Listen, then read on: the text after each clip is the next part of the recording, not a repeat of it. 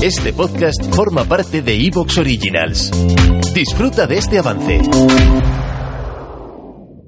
Viernes 5 de abril a las 18 horas, en el Centro Cultural Puertas de Castilla de Murcia, el programa de misterio conducido por Fernando Muyor, El Candelabro y Fran Escandel, experto en simbología, presentan Tolkien, la resurrección del héroe. Ven y disfruta en vivo de la radio. Te esperamos. Estimados oyentes, queridos amigos, encendemos las velas. Aquí comienza el candelabro.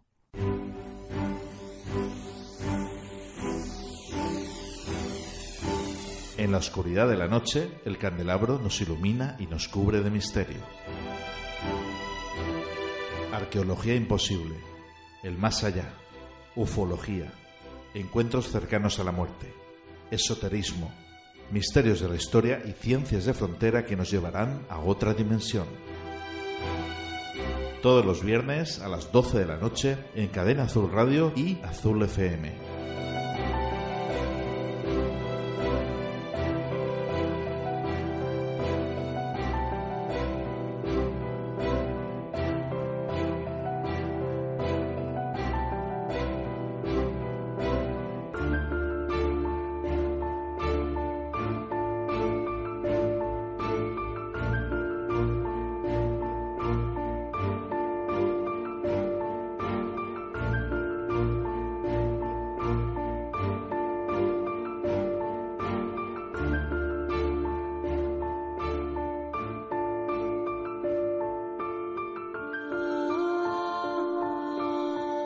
Estimados oyentes, queridos amigos, muy buenas noches.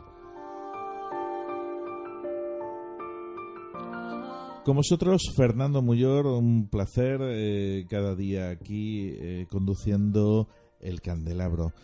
A mi izquierda, como siempre, Ana María Soto. Ana Soto, muy buenas noches. Muy buenas noches a todos. Juan José Ferrer, Carlos Casanova, muy buenas noches. Buenas noches, ¿qué tal? ¿Cómo estáis todos? es un placer, es un honor teneros aquí, como siempre, como parte del equipo del Candelabro.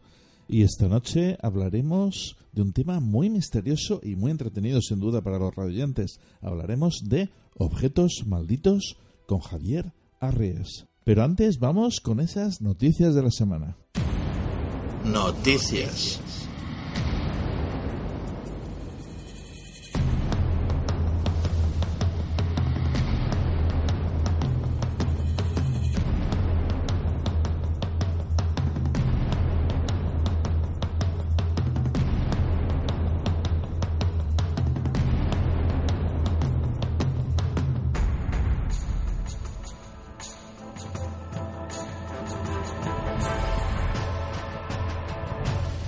El fraude que identifica a Jack el Destripador como un barbero polaco.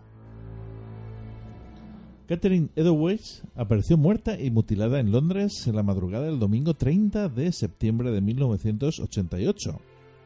Otra mujer, Elizabeth Stride, había sido asesinada de forma similar tan solo una hora antes, junto a otras tres mujeres acuchilladas en las mismas fechas. Estas son las cinco víctimas de Jack el Destripador, a quien nunca se pudo identificar.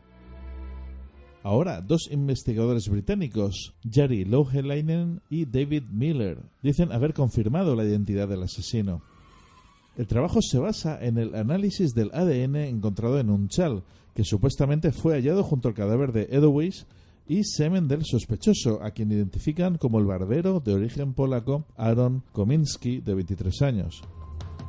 Sin embargo, expertos ajenos al estudio publicado esta semana en el Journal of Forensic Science creen que no tiene validez. Lohelainen hizo sus primeros análisis en el año 2014 y ya para entonces fueron muy discutidos por haber cometido errores de bulto a la hora de identificar a los grupos genéticos. Ahora, junto a su colega David Miller, especialista en reproducción y esperma de la Universidad Británica, el investigador asegura que este es el estudio más sistemático y avanzado de los asesinatos de Jack el Destripador hechos hasta la fecha. El genetista del CSIC, Carles Lalueza Fox, resalta que el ADN mitocondrial nunca puede servir para identificar a un sospechoso, tan solo para descartarlo. El gran problema del estudio es que no identifica el haplogrupo del sospechoso ni su supuesto variante, algo totalmente atípico en publicaciones científicas de prestigio. Su validez es casi nula en términos científicos, afirma la Lueza Fox. Para Antonio Alonso, genetista del Instituto Nacional de Toxicología y Ciencias Forenses, el trabajo es un fraude. Es inconcebible que este trabajo se acepte en una revista como esta, revisada por expertos, explica Alonso. El estudio no prueba la cadena de custodia para demostrar que no hay posibilidad de contaminación ni realiza las pruebas específicas necesarias.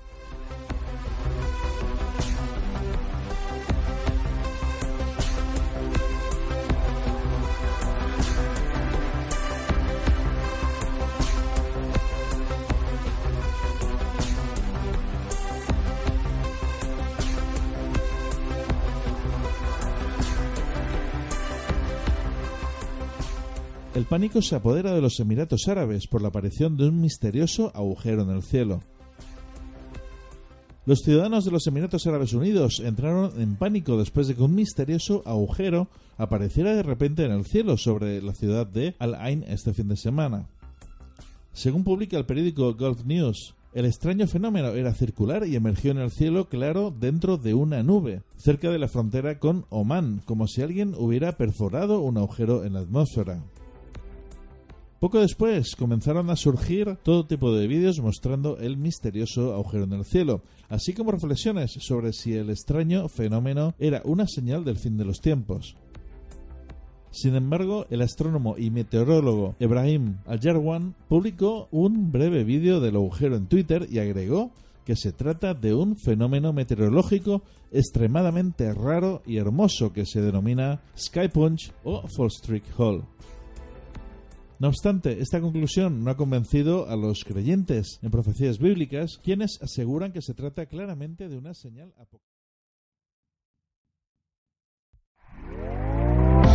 ¿Te está gustando lo que escuchas? Este podcast forma parte de Evox Originals y puedes escucharlo completo y gratis desde la aplicación de Evox. Instálala desde tu store y suscríbete a él para no perderte ningún episodio.